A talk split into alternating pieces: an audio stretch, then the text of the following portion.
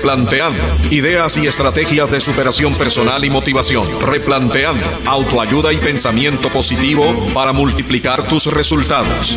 Replanteando. Porque hoy puede ser el inicio de una aventura extraordinaria.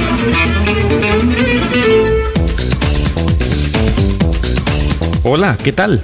Le damos la más cordial bienvenida a este nuevo podcast de Replanteando. Saludo de parte de su amigo y servidor Uriel Dávila. Replanteando. Le recordamos que este día puede ser el inicio de una aventura apasionante y especial. Con este proyecto de podcast, el equipo de Replanteando pretende invitarle a usted a que se contagie de esta actitud mental positiva que puede ayudarle a avanzar con mayor determinación hacia sus mayores sueños. En cada podcast de Replanteando va a encontrar una selección de material positivo que estamos totalmente seguros va a encender esa chispa de motivación. El material del podcast de Replanteando está repleto de entusiasmo, pasión, entrevistas, energía positiva, motivación y estímulo. Todos ellos ingredientes imprescindibles como antídoto a un mundo en el que abunda muchas veces la mediocridad y lo negativo. El mayor deseo de los que formamos el equipo de Replanteando es que estos contenidos y estos podcasts le ayuden a desatar a usted su versión más evolucionada. Porque recuerde, cada día puede ser el inicio de una aventura extraordinaria.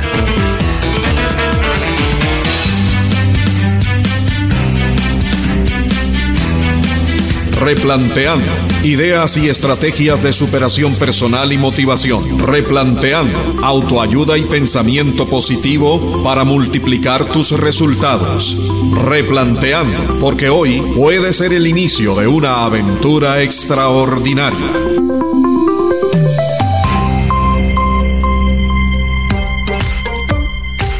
Hoy tenemos una visita muy especial desde Bahía Blanca, Argentina. Se trata del filósofo Héctor Omado.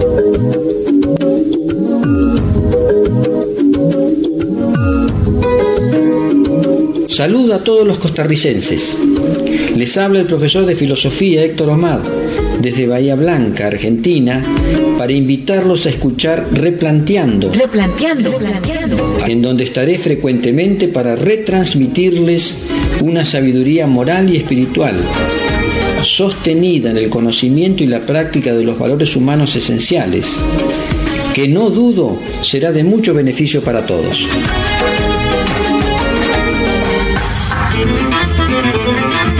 Bueno, y hoy tendremos una conversación con el señor Héctor Omad directamente desde La Pampa, Argentina. Héctor Omad nació en El Bolsón, en Río Negro, en el año 1951. Desde hace varios años reside en Bahía Blanca, ciudad en la que realizó sus estudios terciarios. Es profesor de filosofía, actualmente jubilado, ejerció la docencia en el Instituto Superior Juan 23 de Bahía Blanca. En su actividad docente ha dictado materias tales como antropología filosófica, historia de la filosofía, filosofía general, metafísica, ética y una gran cantidad de temas más. Ha brindado también innumerables conferencias sobre valores humanos en distintos ámbitos, todas totalmente gratuitas y abiertas a todo público. ¿Cómo está, don Héctor? Muy bien, gracias. Hoy un tema muy especial, la esperanza. ¿De qué se trata la esperanza y cómo podemos recuperarla? Eh, sí, es un tema importante el tema de la esperanza, sobre todo en nuestra época tan convulsionada y con tantos problemas de, de convivencia y de conflictos sociales. Lo importante es ver desde el punto de vista de la filosofía qué se puede aportar sobre el tema. En realidad, eh, estamos en una época difícil, con muchísimos inconvenientes, violencias, injusticias, abusos, ciertas perversiones que están llamando mucho la atención. Si bien ahí se notan progresos en algunos aspectos, en lo que concierne a la convivencia humana se están notando muchos problemas, no solamente en nuestro país, sino prácticamente en el mundo entero, con algunas excepciones. Y si bien se requieren soluciones políticas y económicas que, todos los gobiernos tienen que asumir e intentar resolver, importa también ver desde qué otra óptica se puede también aportar sobre este tema. Concretamente, como me toca a mí, es parte de mi profesión la filosofía, conviene preguntarse entonces qué puede decir la filosofía al hombre de nuestra época. Y en realidad lo que se puede decir me parece que es repetir lo que siempre han dicho los grandes filósofos a lo largo del tiempo, que para que una sociedad funcione más armoniosamente se requiere la formación de las personas en sentido individual porque las buenas personas hacen a la buena sociedad. Don Héctor, ¿qué significa el concepto total de una buena persona? En realidad, ¿qué es una buena persona? ¿Cómo podemos explicarlo? Las grandes eh, filosofías o los grandes filósofos a lo largo del tiempo han dicho que una buena persona es una persona razonable, es decir, que sabe utilizar su inteligencia con criterio, que tiene un corazón bondadoso, generoso y una voluntad recta. El hombre de mente clara, de buen corazón y de buena conducta, dicen los filósofos, es la persona ideal, que es un poco el ideal de todas las grandes culturas. Ponemos un ejemplo de una buena persona, pero llena de adicciones, llena de problemas, llena de estrés.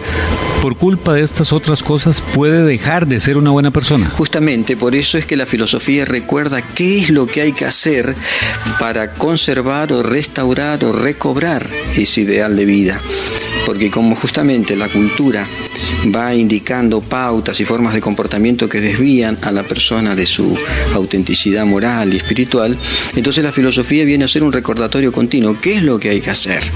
Porque después de todo, la buena persona o la persona virtuosa o la persona razonable, más o menos siempre se ha prefigurado qué valores y qué cualidades tiene que desarrollar. El hombre puede estar hundido en el mal, en la miseria, en la injusticia, en la equivocación, pero lo extraordinario de esto y la esperanza que tenemos es que el hombre tiene la capacidad y tiene cualidades buenas, potenciales, latentes, como semillas a desarrollar. Y es trabajo de pedagogos, de maestros, de padres, de comunicadores sociales, apuntar ahí, golpear esa parte, estimular ese lado, estimular el lado bueno de la persona. Es cierto que hoy soplan vientos adversos y estas frases parecen fuera de tiempo y dichas como que sirven simplemente para determinados grupos nada más.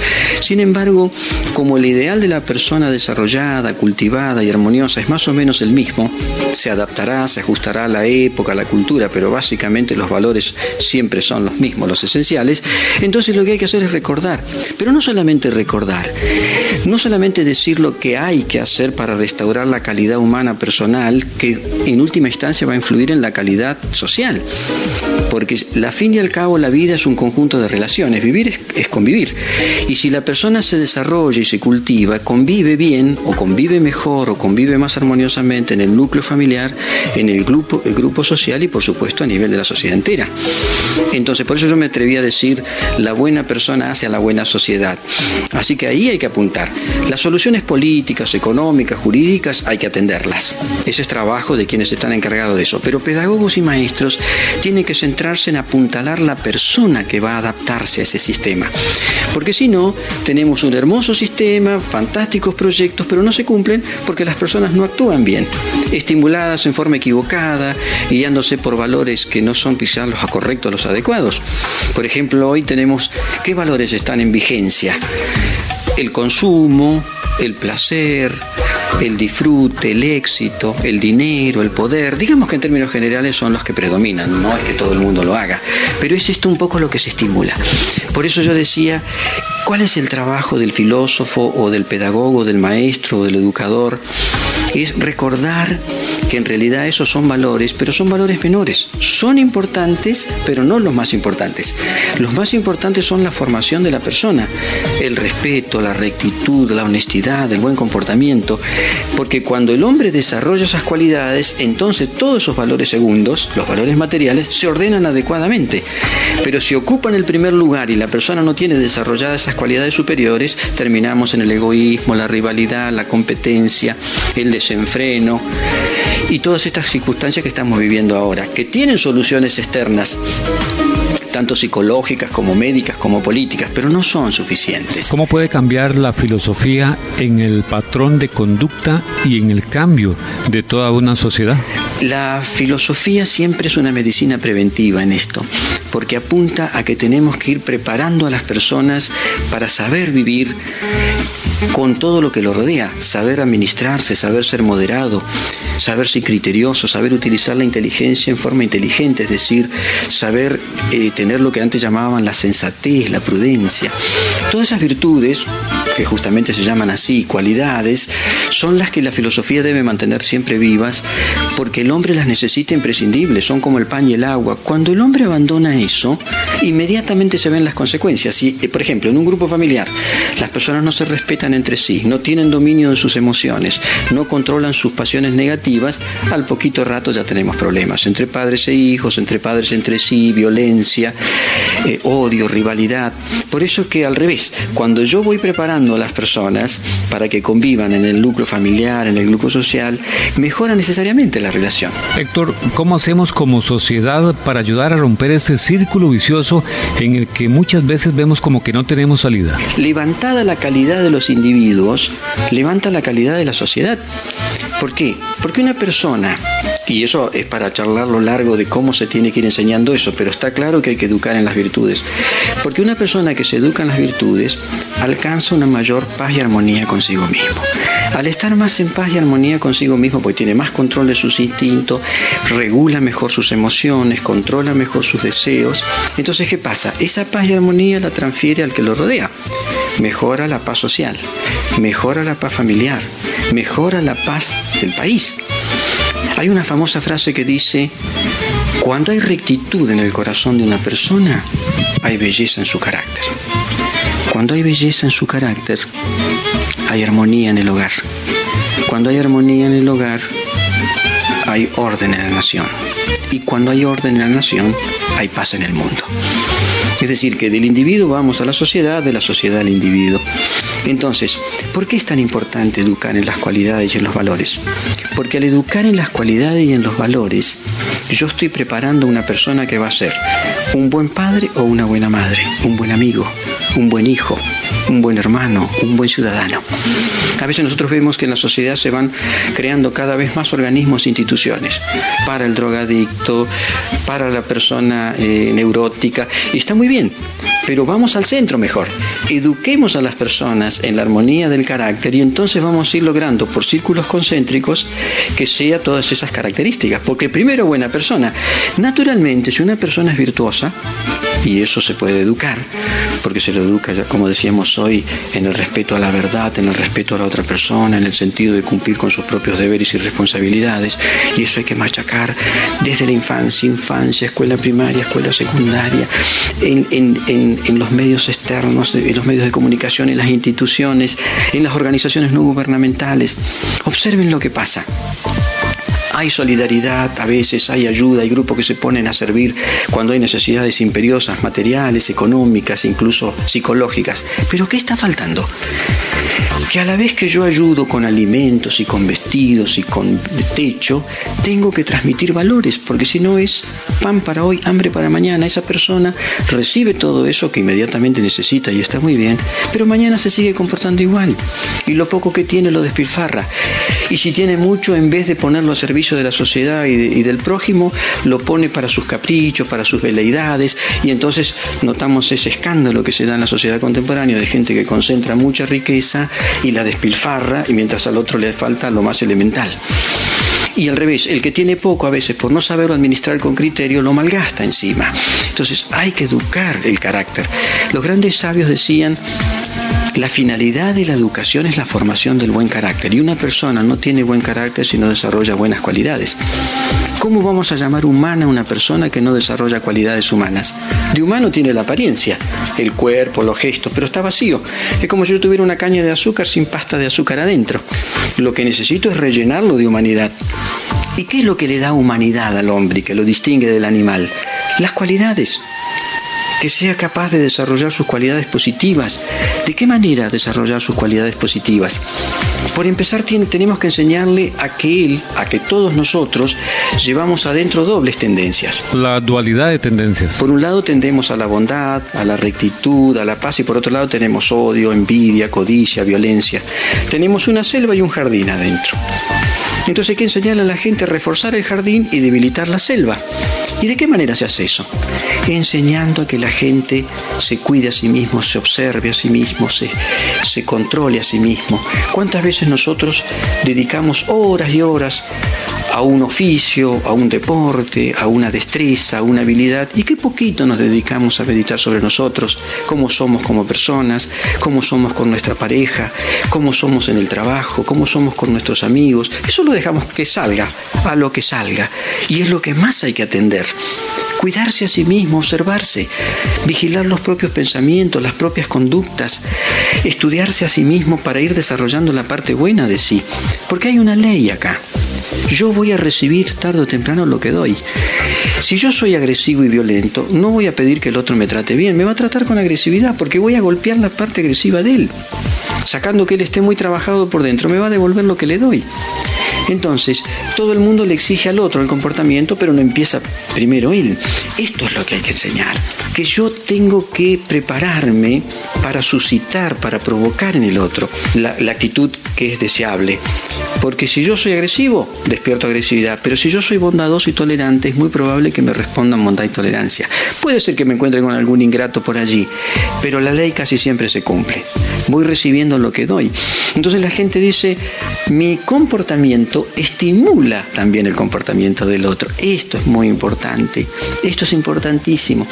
Veces nosotros decimos que las riquezas de un país están en su industria, en su economía, en su agricultura, en su desarrollo productivo. Y es verdad, todas esas riquezas son muy necesarias, son la base material de la vida.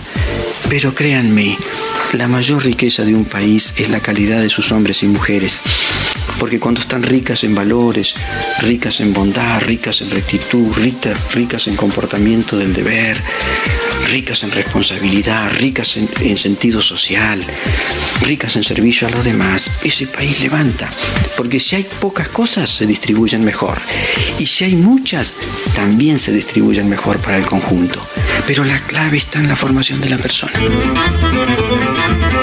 Héctor, muchísimas gracias. Nos has dado un gran ejemplo de lo que es la felicidad, no solamente personal, sino también colectiva. Replanteando, replanteando. Pasaríamos toda la tarde escuchándole, pero ya sabemos que se nos acaba el tiempo. Pero sabemos que la próxima semana tendremos también más de Héctor Omad en esta especial sección acá en el espacio de Replanteando. Bendiciones, Héctor Omad. Igualmente para ustedes. Muchísimas gracias por esta nota.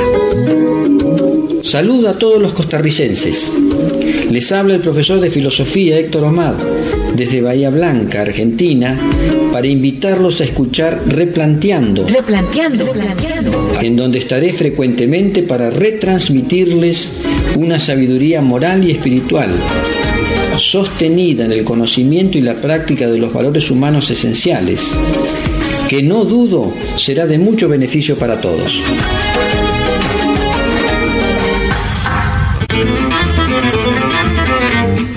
Replanteando. Ideas y estrategias de superación personal y motivación. Replanteando. Autoayuda y pensamiento positivo para multiplicar tus resultados.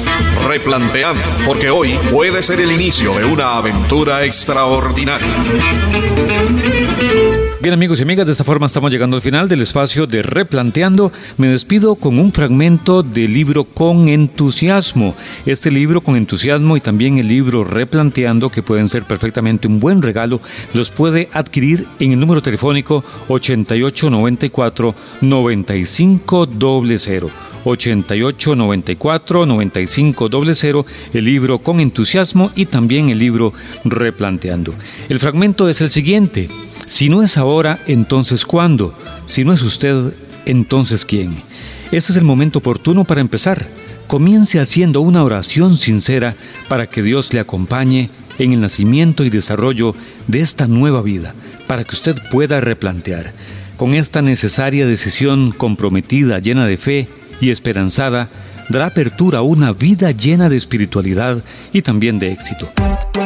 A cada instante llénese de entusiasmo porque cada día puede ser el inicio de una aventura extraordinaria. Replanteando. Replanteando. Gracias por la atención y hasta el próximo podcast de Replanteando.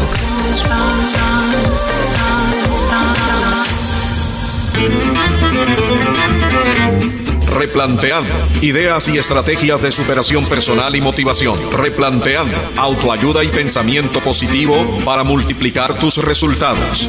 Replanteando. Porque hoy puede ser el inicio de una aventura extraordinaria.